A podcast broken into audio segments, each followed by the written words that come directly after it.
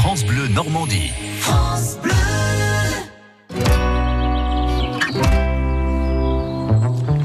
Ça vaut le détour. Nathalie Morel est avec nous cet après-midi. Bonjour Nathalie. Bonjour Jason. Bonjour tout le monde. C'est le défi de la pierre percée ce week-end. Vous êtes un peu sportif Un tout petit peu.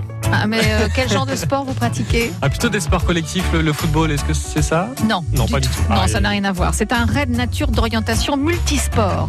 Et ça comprend quatre formules un défi Thor, un défi Odin, défi Ragnard, un défi des petits vikings. Qu'est-ce que c'est tout ça?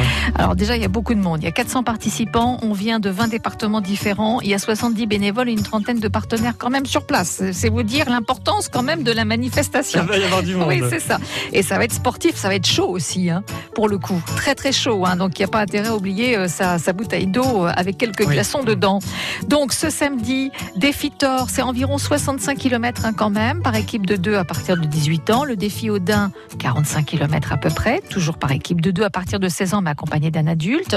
Euh, épreuve donc en format découverte, c'est le défi Ragnard prévoyez environ 25 km à partir de 15 ans en duo ou à partir de 13 ans accompagné d'un adulte. Et puis le raid découverte avec section VTT non chronométrée. Il y a trail, course d'orientation, VTT orientation, canoë, épreuve surprise, tir à l'arc, tir à l'arc, bike et on. et eh ben si après tout ça vous dormez pas bien.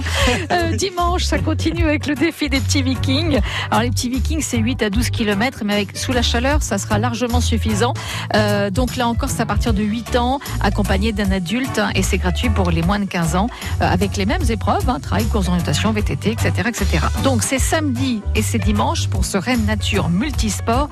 C'est vraiment une manifestation importante euh, attendue euh, par les sportifs et les sportives. C'est au Béni Bocage dans le Calvados. Il va falloir être très sportif parce que c'est très complet. Oui, oui. Et ça, ça vaut le détour. Merci Nathalie. À demain. À demain.